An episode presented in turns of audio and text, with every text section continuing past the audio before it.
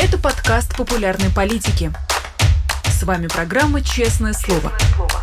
Здесь мы говорим о самом главном – 17 часов в московское время. Всем здравствуйте. Вы смотрите YouTube-канал «Популярная политика», программу «Честное слово». Меня зовут Нинора Сибашвили. Я рада приветствовать всех, кто выбрал нас и наш прямой эфир.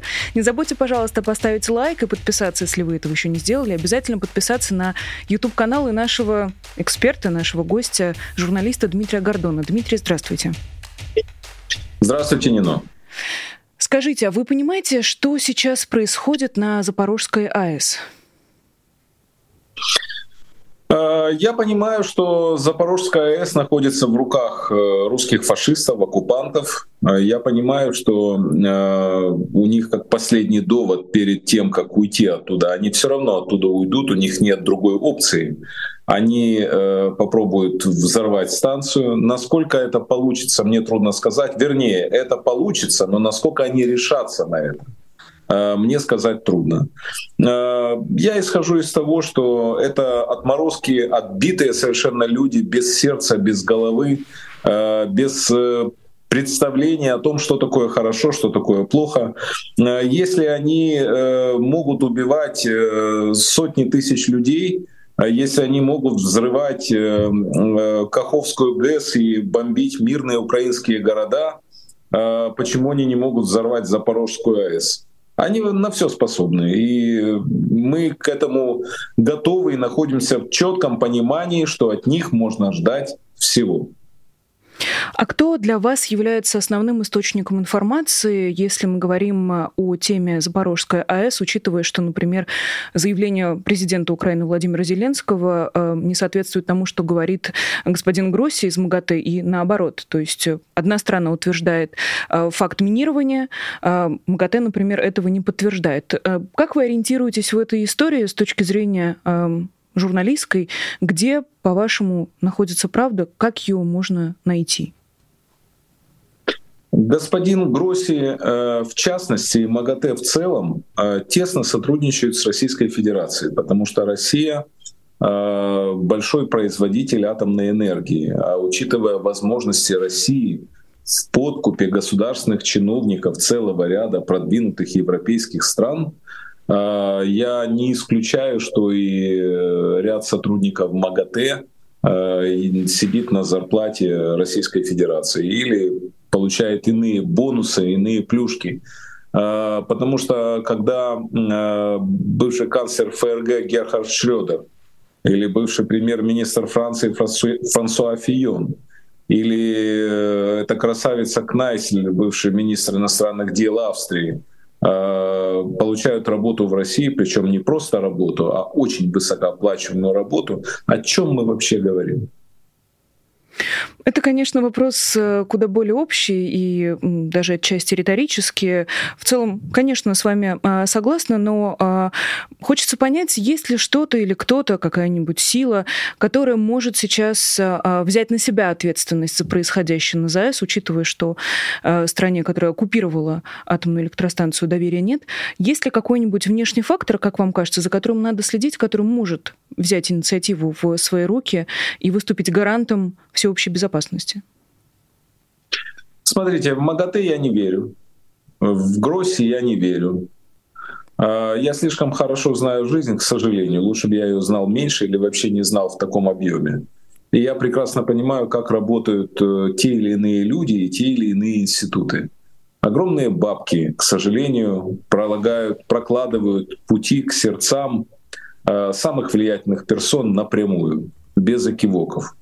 А что касается того, кто может сдержать э, русских э, не только в подрыве Запорожской АЭС, а вообще в нанесении ими э, действий, которые просто уничтожают мою страну, они сегодня чем же занимаются? Они уничтожают Украину.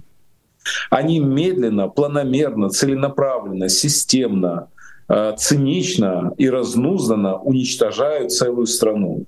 Во-первых, они убивают людей, э, убивают э, безобразными путями. Я не говорю уже на поле боя, я говорю, что люди спят у себя в квартирах дома и их убивают э, долбанные эти иранские шахеды и русские ракеты. Но, кроме того, Россия уничтожает украинскую инфраструктуру от тепловых станций, от ГЭС, начиная и заканчивая вообще элементарными э, дворцами спорта, больницами, э, складскими помещениями, торговыми центрами, школами, больницами. Ну, просто бомбят и уничтожают страну на глазах всего мира в 21 веке. Кто может сказать им стоп? Э, Китай, Соединенные Штаты Америки, Великобритания. Э, ну, Объединенная Европа еще может быть, но как говорить об Объединенной Европе, если этот подлец Орбан э, подпевает России, если находятся силы и в Австрии, и в других странах, которые подпевают России. О единой Европе говорить, к сожалению, не приходится пока. А, ну вот, но дуракам же закон не писан, поэтому размахивают ядерным оружием. Обезьяна сидит с гранатой, размахивает ядерным оружием, рассказывает, что вы нас не трогаете, а то мы весь мир взорвем. Хотя они это делать не собираются, они жить хотят, причем жить хорошо, как привыкли. А, но все равно, сколько, сколь веревочки не виться, да, конец придет. И мы во время мятежа Пригожина уже видели очертания этого конца. Как раз э, хотела перейти к восстанию Пригожина. Э, спасибо за, за этот мостик. Э, как вам кажется, почему даже после того, как э, этот Пригож, э, этот мятеж закончился, и после того, как мы э, увидели этот нерешительность... мятеж этого Пригожина. Да, да, да. Мы увидели нерешительность и очевидную слабость путинской власти, путинской вертикали, Запад все еще сохраняет какую-то нерешительность в своих действиях. Почему этот неудавшийся мятеж не стал основным аргументом в том, чтобы усилить свою поддержку и быть еще более активными в вопросе помощи Украины? Запад, к сожалению, весьма неоднороден. И если вы думаете, что в тех же Соединенных Штатах вот все как один представители власти горят желанием помогать Украине, то вы ошибаетесь. Там есть люди, которые говорят, нет, национальные интересы безопасности Соединенных Штатов э, говорят нам о том, что не надо вступать в противостояние с Россией. Ну, отдайте Украину, она входит в сферу, э, в зону ответственности, в сферу ответственности России, э, как бывшая страна, выходец, как страна выходец из бывшего Советского Союза. И такие голоса есть, и их немало, и они есть и во Франции, и в Германии особенно. А, но э, я исхожу из того, что западные лидеры э, поддерживают Путина а, не потому, что он им нравится, а потому что они э, опять-таки думают о безопасности своих стран. А, и главное — это ядерное оружие. Кто будет контролировать ядерное оружие, кому оно достанется в случае вооруженного мятежа, переворота в России.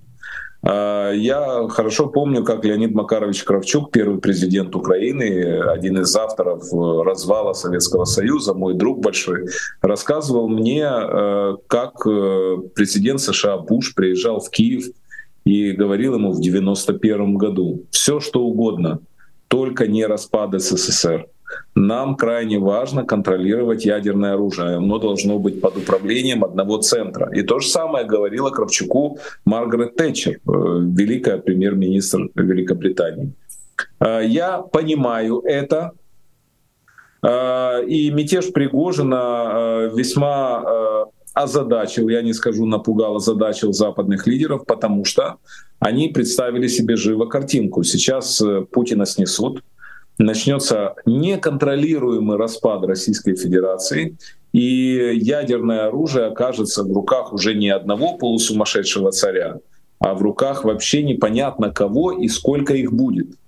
Поэтому, как подтверждают э, и мои источники, и официальные сообщения, во время э, путча Пригожина э, спецслужбы Соединенных Штатов Америки и Российской Федерации работали в тесном контакте.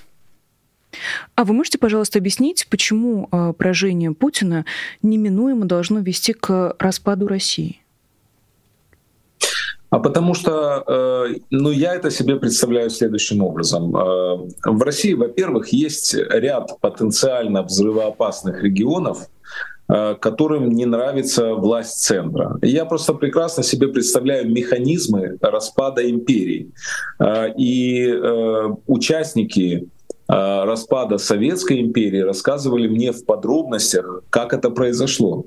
Я назову вам фамилии. Леонид Кравчук, Э, на тот момент председатель Верховного Совета Украины, э, Витольд Фокин, премьер-министр Украины, Геннадий Бурбулис, госсекретарь России, Станислав Шушкевич, э, председатель Верховного Совета Беларуси, Александр Коржаков, который находился в Беловежье, начальник службы охраны президента будущего Ельцина, и Михаил Сергеевич Горбачев, который был тоже одним из участников и наблюдателей этого процесса.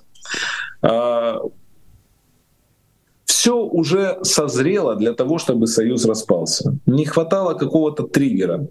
А триггер был простой. Э, Шушкевич хотел, чтобы Беларусь зимовала с газом. И для этого он попросил Ельцина о том, чтобы они встретились в Бескулях, в Беловежье и поговорили, как они будут дальше жить.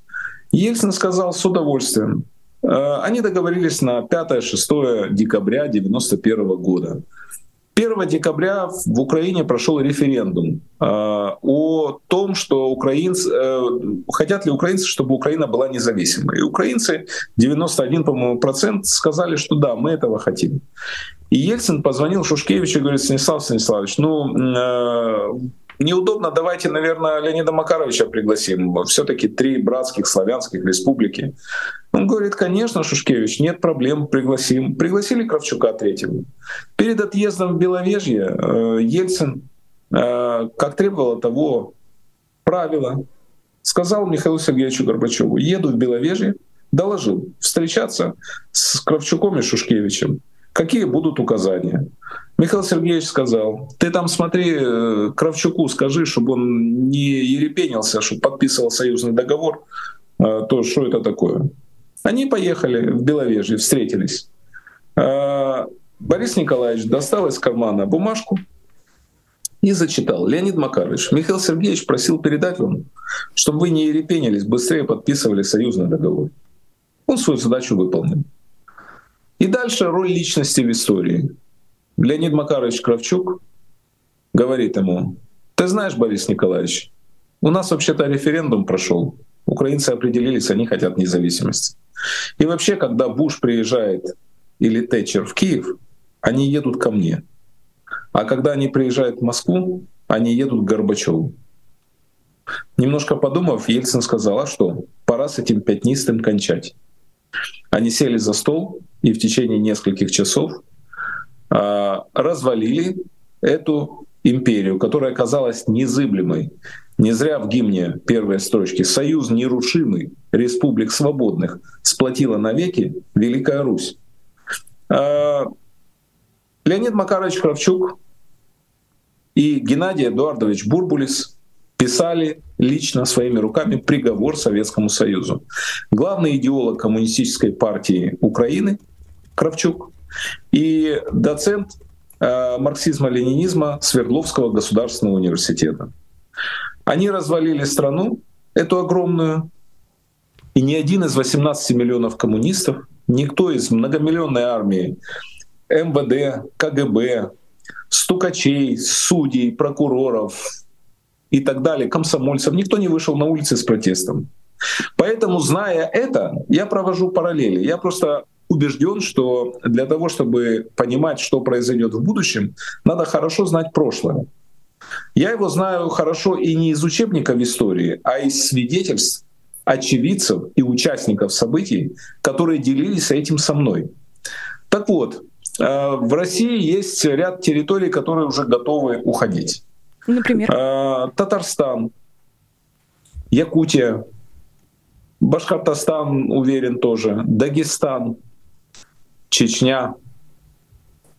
Э, Зачем им центральная власть? Зачем им делиться своими богатствами с Москвой, если можно самим их поглощать? Ведь э, главным мотивом развала Союза было желание быть не вторыми или пятыми, или десятыми, или одиннадцатыми, а первыми. И обратите внимание, кто стал президентами во всех практически союзных республиках? Бывшие первые секретари ЦК этих союзных республик. Они хотели единоличной власти, им надоело кланяться Горбачеву.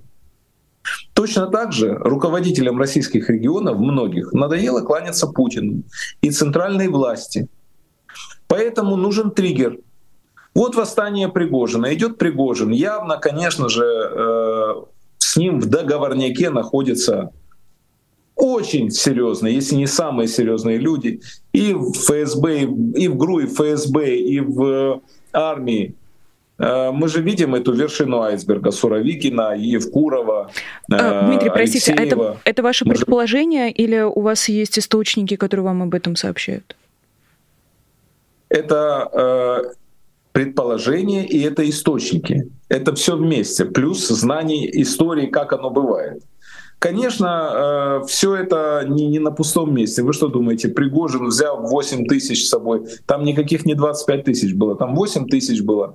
Взял 8 тысяч бойцов, да, вооруженных до зубов, вот так вот пошел, и никто не сопротивляется.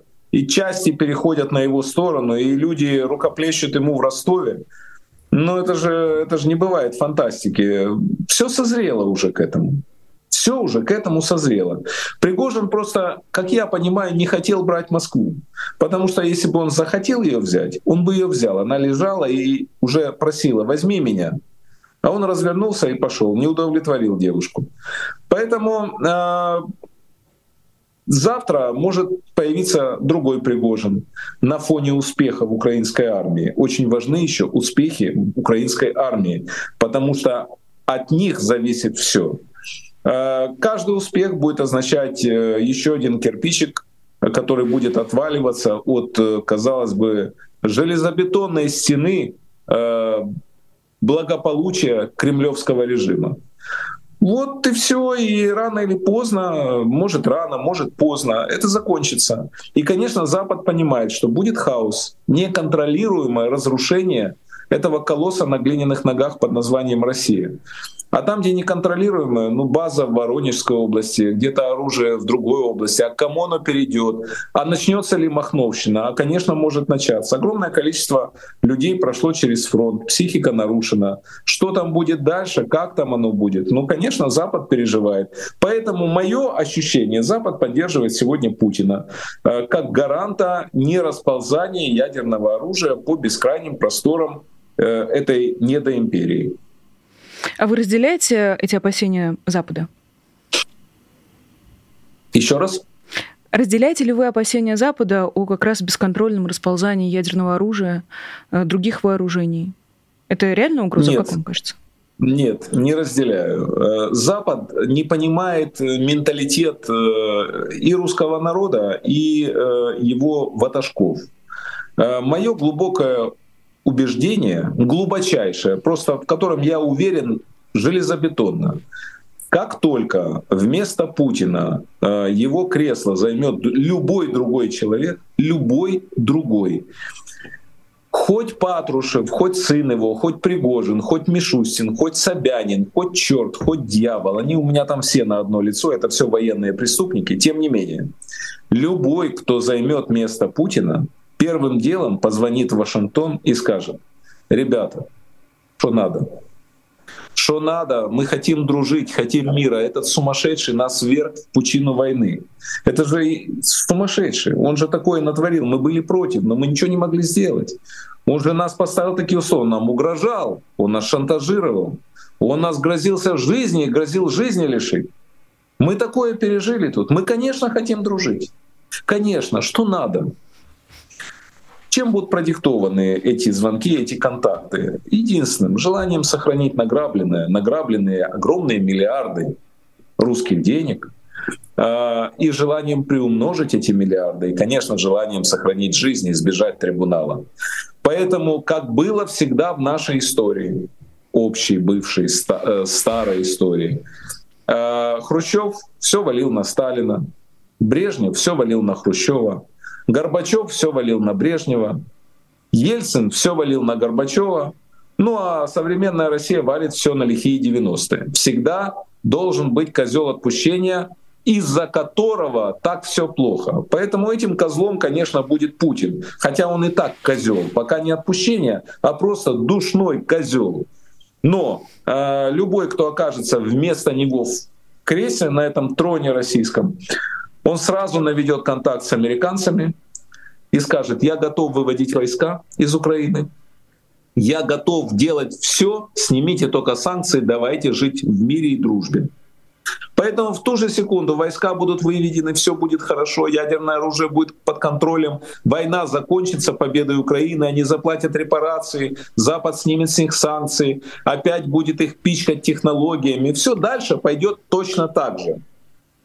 Ну вот эта маленькая точечка нужна, которая обязательно будет, мы это с вами увидим. Я не Кассандра, не пророк. Я просто говорю о том, что я чувствую на основании того, что я знаю, и на основании того, э, что всегда бывало в истории. Вы что думаете, кому-то в России надо воевать, кроме Путина? У кого-то еще такая кровная обида на Украину, которая ему не дала несколько раз, и он обиделся и решил ее убить? Да нет, всем остальным нужно делать деньги.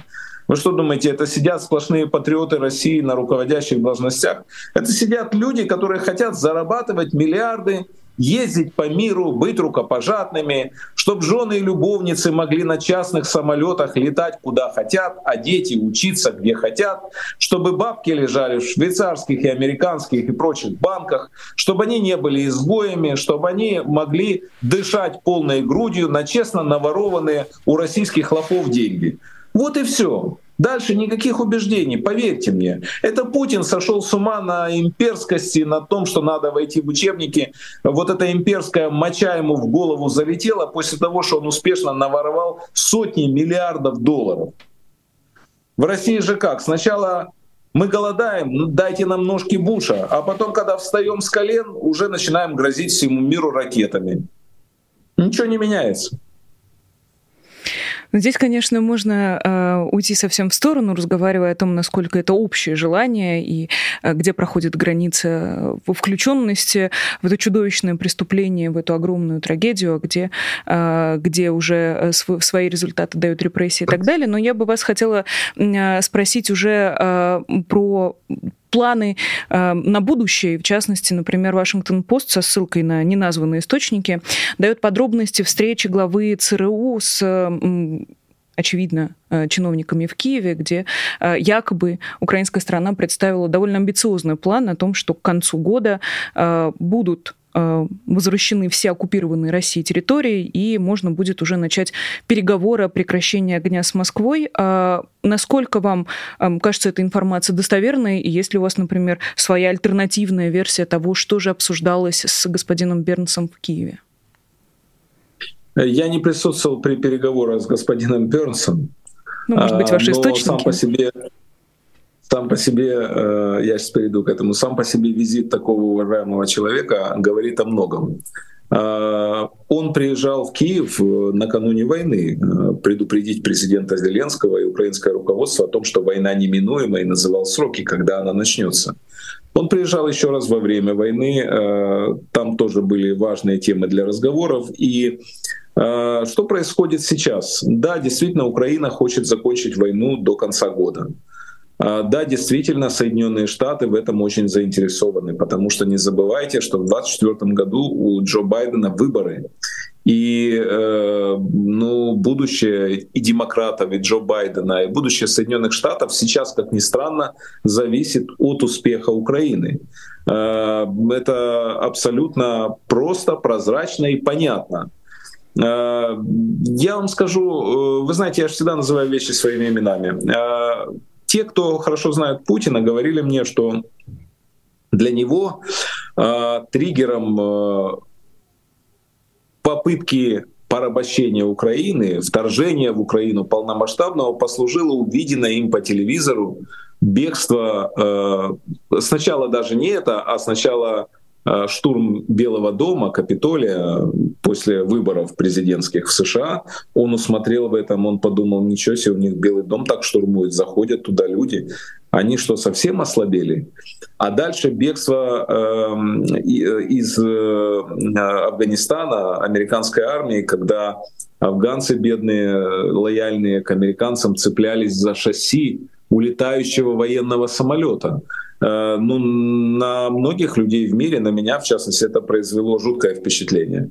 А Путин э, решил, да, они слабые вообще, да, они никакие, да, они импотенты, они не вмешаются. Вот самое время нападать. Э, плюс, по его мнению, слабый Зеленский в Киеве, слабая украинская власть, как ему докладывали его Медведчуки. И поэтому он решился. Значит, Соединенные Штаты вот сейчас я скажу важную вещь. Они просто не могут проиграть сегодня Украину. Они просто не могут проиграть Украину, потому что если Россия одержит верх, не дай бог, стучу три раза по дереву, Соединенные Штаты могут забыть о том, что они великая держава. Весь мир во главе с Китаем и Россией следит сегодня за тем, чем закончится эта история. я повторяю, американцы не могут проиграть. Э, но американцы должны быть решительнее, потому что э, сегодня Украина наступает, э, да, спасибо за западное прекрасное вооружение, но все в мире это хорошо понимают, без авиации, без поддержки авиации, без самолетов F-16 наступать сегодня плохо, потому что жертвы большие, потому что э, российская авиация просто хладнокровно уничтожает э, и наших ребят с воздуха, и те же Брэдли и Леопарды, которые предоставили западные наши друзья. Поэтому необходимо Украине, украинской армии необходима авиация, необходима F-16. И то, что Запад пока их не дал, это большой просчет, я считаю, Запада. Необходимы ракеты «Атакам» с дальностью 300 э, километров, до 300 километров. Очень необходимы, потому что вот ракеты «Шторм Shadow», которые дали британцы, спасибо им, они чудеса творят. И э, атакамсы э, сочетании с тем, что уже есть, и в сочетании с авиацией дадут быстрый разгром, быстрый, несколько недель разгром российской группировки. При этом очень важно сказать, что такое победа. Всегда важно договориться о терминологии, потому что победа — это очень абстрактное понятие. Э, для меня, например, наша победа в войне с Россией — это э, это несколько составляющих. Первое. Полное освобождение украинской территории э, в границах 91 года, включая Крым и Донбасс. Естественно, Крым и Донбасс. Второе. Э, выплата репараций в полном объеме Российской Федерации за все, что они тут натворили, включая не только репарации за уничтоженную инфраструктуру, но и репарации за убитых людей. Вот за каждого убитого украинца платите миллион или два миллиона долларов семье. Вот так, да, на ваши нефтяные, газовые, сраные доллары, вот теперь тратьте их сюда, на, репара... на репарации пострадавшей украинской стороне. Дальше, покаяние и официальное покаяние новых лидеров России перед Украиной, как покаялся в свое время в 1972 году Вилли Брандт, канцлер Федеративной Республики Германии, перед евреями за уничтожение 6 миллионов евреев в годы Второй мировой войны. И покаяние государства, общественное покаяние, которое обязательно будет. У меня даже нет иных мыслей на сей счет. Дальше. У России, конечно, надо забрать ядерное оружие. Хватит. Это обезьяна, этой гранаты недостойно. Хватит. Дальше. Зона, между, э, зона безопасности между Украиной и Россией. Дальше. Украина в НАТО и Украина в Европейском Союзе. Вот этот комплекс является для меня нашей победой. Если будут какие-то части этого комплекса без остальных составляющих, это не будет являться полной победой. Но тогда как раз все очень логично. Путинский режим не переживет а, проигрыш в войне, поэтому нельзя слишком усилить Украину. Ровно такой тактики, получается, Запад и придерживается, разве нет? Запад, как я уже говорил, боится резких движений, не понимая, что он имеет дело со слабыми, закомплексованными людьми. А, Западу по-прежнему кажется, что Россия это очень какая-то я не знаю, ну какая, очень сильная, хотя уже все увидели, что она слаба вообще. Не технологичная, тупая, слабая страна. Ну просто, не о чем говорить.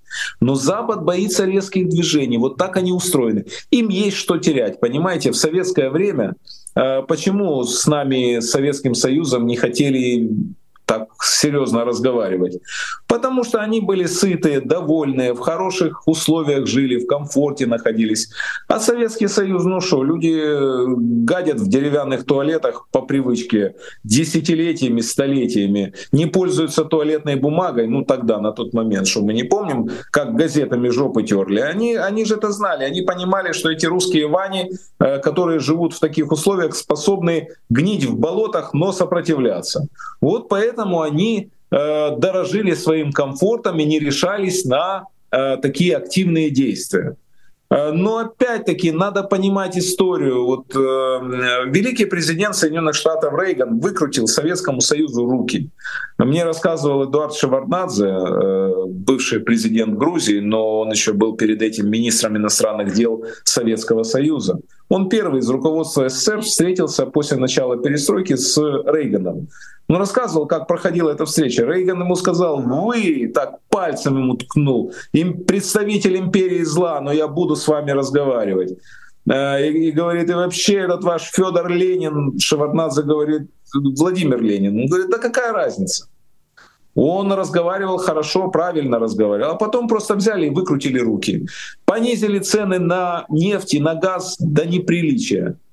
Э, и развязали гонку вооружений развязали ее так, что и Шеварднадзе, и Горбачев мне сказали, мы собирали физиков, и мы понимали, физики нам объяснили, и мы понимали, если мы ввяжемся в эту гонку вооружения, а у них бабок до черта, мы останемся с голой жопой и все равно развалимся. Поэтому был объявлен курс на демократию, перестройку, гласность, и это стало главной предпосылкой развала Советского Союза.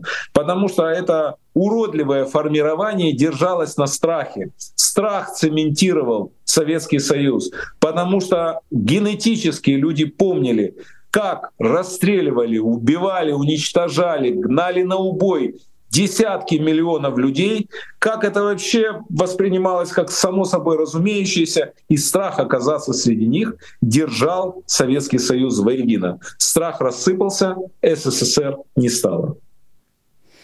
Давайте попробуем продолжить про грузинских политиков. У нас, к сожалению, не так много времени остается, а есть еще несколько тем обязательно и про НАТО поговорим, и про место в Европейском Союзе. Но пока, раз уж вспомнили президента Грузии, давайте э, судьбу еще одного, уже экс-президента Грузии попробуем с вами обсудить.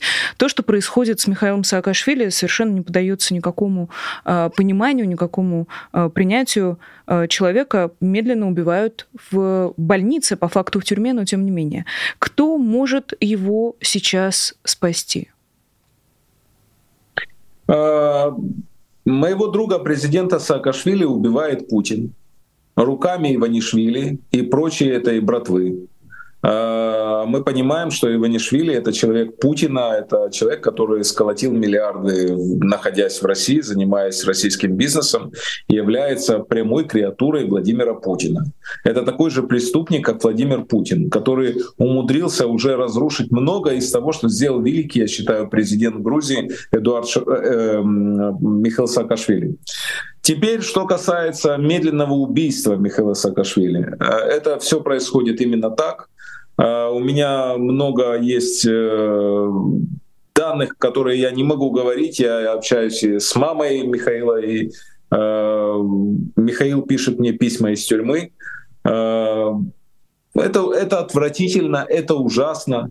Человек, который реформировал совершенно убитую страну. Я бывал там до реформ Саакашвили, я видел, что там творилось в Грузии. Это была убитая криминальная страна, где люди поесть не имели даже. Грузия, которая всегда славилась таким э, гостеприимством, такой душевностью, где столы ломились от блюд, где вина лились рекой. Эти грузины, гордые, прекрасные люди, не имели даже еды когда пришел Саакашвили. Дороги были разрушены, криминал правил всем, балом криминал правил, э, образование загублено, все. Он сделал потрясающие реформы на зависть всем, всему миру. И так к нему отнестись по-скотски, ну это надо умудриться. И я хочу сказать, что у меня человека, который любит Грузию, который любит грузин, у меня большие вопросы к грузинам. У меня большое разочарование в грузинах. Как вы терпите это? Как вы терпите то, что ваш президент, великий человек, который столько для вас сделал, гниет заживо в тюрьме? Где ваша гордость? Где ваша честь? Где ваша благодарность к тому, кто поднял страну из зачуханного состояния до такой вершины? Это отвратительно. Тем не менее, если спросить э, местных жителей, граждан Грузии, конечно, я не могу сейчас сказать за всех, но исходя из своего личного опыта могу сказать, что отношение к Михаилу Саакашвили сложно назвать однозначно положительным. Тем не менее, как-то так получается, что что-то отзывается в людях, а что-то не вызывает у них какого-то очень яркого желания выйти и выступить, как, например, Грузия была против э, закона об иностранных агентах. Это уже такие политические процессы, мне кажется, сложно предсказуемы, но тем не менее в истории Саакашвили, как вам кажется, есть ли кто-нибудь, что-нибудь, фигура, конкретный человек или институция, или какое-нибудь государство, которое, равно как и в случае с Запорожской АЭС, может взять на себя ответственность за жизнь и судьбу этого человека и как-то на нее повлиять? Да, есть один человек, который может решить этот вопрос. Э, это президент Соединенных Штатов Джо Байден. Будет ли он это делать? Не знаю. Должен ли он это сделать? Он никому ничего не должен, но по логике событий, исходя из прекрасных личных отношений Байдена и Саакашвили, я об этом знаю, э, мне много рассказывал об этом Михаил, э, думаю, что надо это сделать, исходя из соображений гуманизма в первую очередь. Вернемся тогда, точнее, останемся на этой теме, останемся э, на теме э, фигуры президента Соединенных Штатов Джозефа Байдена. Э, тут можно вспомнить и э, историю с F-16. Я так полагаю, что он все-таки был конечным звеном в цепочке принятия решения о том, можно и нужно ли передать Украине F-16 или нет. Э, как вам кажется, в вопросе, э, можно и нужно ли принять Украину в НАТО? Э, точно, э, точно так же Байденом заканчивается эта цепочка принятия решений? Или последнее слово не за американским президентом? Последнее слово, безусловно, последнее слово за Байденом. А, это решение будет зависеть только от него. И я понимаю прекрасно, э, что будет. Э, Украина должна победить. Украина должна Э, победить в войне, и война должна закончиться. После этого, конечно, Украину примут в НАТО. Другого варианта нет. Но э, принимать в НАТО э, страну со спорной территорией, часть которой оккупирована, это значит и брать билет на войну. Воево, идти воевать силами своих солдат ни один руководитель ни одной из стран членов НАТО не готов, и я их понимаю. Поэтому, э, скорее всего, в Вильнюсе, вот давайте мы сейчас скажем, сегодня у нас 5 э, да, э, июля, вот, скорее всего, в Вильнюсе мы услышим то, что НАТО пообещает Украине прием в свои ряды после окончания войны. А, это достаточное условие для украинской страны? Украина согласится на такие условия? Да, конечно. Ну, мы же понимаем, что сегодня мы не можем стать членом НАТО, потому что НАТО, исходя из пятой статьи, должно сразу вступить в войну против России. НАТО на это не пойдет. Поэтому, конечно, мы готовы ждать. Но нам нужен четкий посыл, не просто сигнал, даже не просто посыл, а четкое заявление официальное, что Украина без плана предварительного членства ПДЧ станет членом НАТО сразу после победы. И, э, естественно, с соблюдением э, с, э, необходимо будет соблюсти, выполнить нормы, которые одинаковы для всех членов НАТО, единые нормы. Сегодня в течение эфира вы уже успели довольно подробно описать план победы какой именно должна быть победа для Украины? А, как вам кажется, одно с другим бьется? Успеется ли все это, все, что было обозначено в вашем плане, в какой-то ближайшей перспективе? Не растянется ли вопрос э, вступления Украины в НАТО на следующие долгие десятилетия? Вы понимаете, мы живем в стремительно меняющемся мире, где э, события можно ждать очень долго, а можно его не ждать, и оно вдруг происходит. В 1991 году э, кто мог сказать, что Советский Союз распадется? Да никто.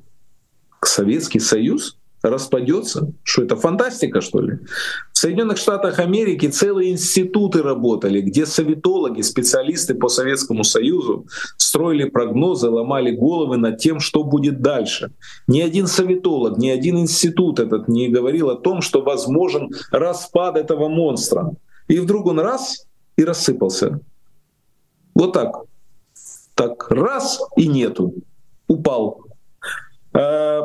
Россия могла проиграть в этой войне вот фактически несколько дней назад, когда Пригожин начал свой путь.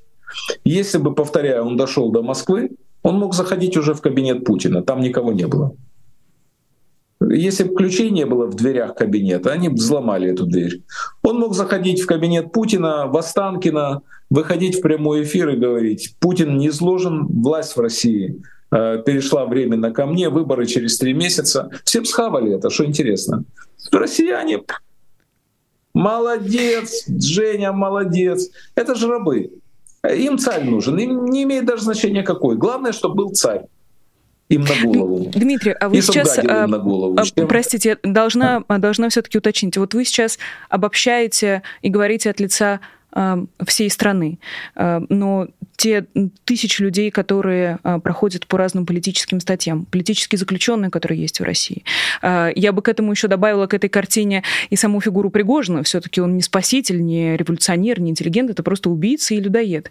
Не убираем ли мы в этом случае из двух зол, где одно хуже другого?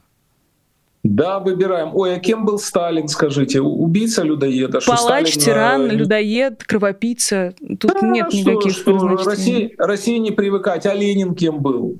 А Хрущев руки в крови по локоть стоял в море из крови. Сколько они отправили людей на, на расстрелы. Подписи Хрущева же везде есть. Сталин же всех кровью мазал. Хрущев тут в Украине руководил репрессиями. Да они все кровавые палачи. Да, ну, все терпели, получается. Зол. Ну, Весь Союз терпел. терпел. Да, и Союз терпел. Да, терпилы, известные терпилы. Генетическое рабство в крови, отрицательная селекция в течение нескольких веков. А что вы хотите? А куда деваться? А, это так. Это, это так. А вы что думаете, уничтожать веками лучших не отразится на нациях в целом? Конечно, отразится. Ну, самых лучших, э, слушайте, а в советское время, самых лучших под нож, в лагеря, за границу вышвыривали, кто сам не убежал. На войне гибли сразу самые лучшие. Конечно. Оставалось говно нации. И говно рождало себе подобных. А как же? Но я уверена, Дмитрий, Поэтому что лично вы знаете я... даже десяток человек, сейчас, которых я совершенно чему, точно не, говно не, не отнесете. Очень, это очень важный момент. Э, поэтому Пригожин имел все шансы стать спасителем России и закончить войну. Поэтому победа Украины могла наступить на днях. Э, вот и все. Я отвечаю на ваш вопрос. Война могла закончиться за день. Может длиться годы, может десятилетия, может все что угодно быть. Последний вопрос, у нас остается две минутки, личный, если позволите. А, продолжаете ли вы общаться с вашими друзьями, приятелями или знакомыми из России сейчас? И относите ли вы их к этой общей массе, которая э, вырождалась э, в процессе этого исторической, этой исторической трансформации? Поменялось ли ваше отношение к вашим друзьям и знакомым, которые являются гражданами России? Нино, а, значит, э, среди моих друзей в России были люди неординарные, выдающиеся, великие, а, поэтому они не, никак не относятся к этой общей массе. Мне посчастливилось дружить с такими людьми, что дай бог каждому иметь таких друзей. А, поддерживаю ли я сегодня отношения со своими друзьями в России? Нет. По двум причинам. Часть моих друзей сошли с ума и поддерживают Путина, Остальная часть моих друзей, которые поддерживают Украину, слава богу, я не хочу подставлять их, потому что сегодня контакт со мной для любого из них может быть крайне опасным. Не будем забывать, что против меня в России открыто три уголовных дела — Э, я являюсь, э, по их мнению, э, террористом и экстремистом, внесен в реестр. Я являюсь иноагентом, по их мнению. Я заочно арестован Басманным судом Москвы, и я объявлен в розыск. Поэтому э, общение со мной любого из моих друзей э, будет ставить его жизнь, его безопасность под угрозу, и я себе Э, такого не прощу никогда и не допущу этих контактов. Ну а часть моих друзей, повторяю, сошли с ума э, и являются такими же преступниками, как и Путин, на которого они молятся. Из ваших слов сделал вывод, что не все потеряно, и надежда, может быть, небольшая все-таки есть. Спасибо вам огромное, Дмитрий. У нас, к сожалению, закончилось время. Это был журналист Дмитрий Гордон в программе «Честное слово». Меня зовут Нина Русибашвили. Большое спасибо всем, кто смотрел и слушал наш эфир прямой и в записи. Не забудьте, пожалуйста, поставить лайк э, в обоих случаях, подписаться, если вы этого еще не сделали. Напомним про Patreon программы «Честное слово», где вы можете поддержать конкретно эту передачу, за что мы будем, конечно же, вам очень и очень благодарны благодарны. Э, что-то я еще наверняка должна вам сказать, но, честно говоря, э, вылетело все уже из головы. Время попрощаться. Оставайтесь на популярном политике. Наши прямые эфиры продолжаются. До скорой встречи. Всего доброго и пока. Вы слушали подкаст «Популярные политики». Мы выходим на Apple Podcast, Google Podcast, Spotify и SoundCloud. А еще подписывайтесь на наш канал в YouTube.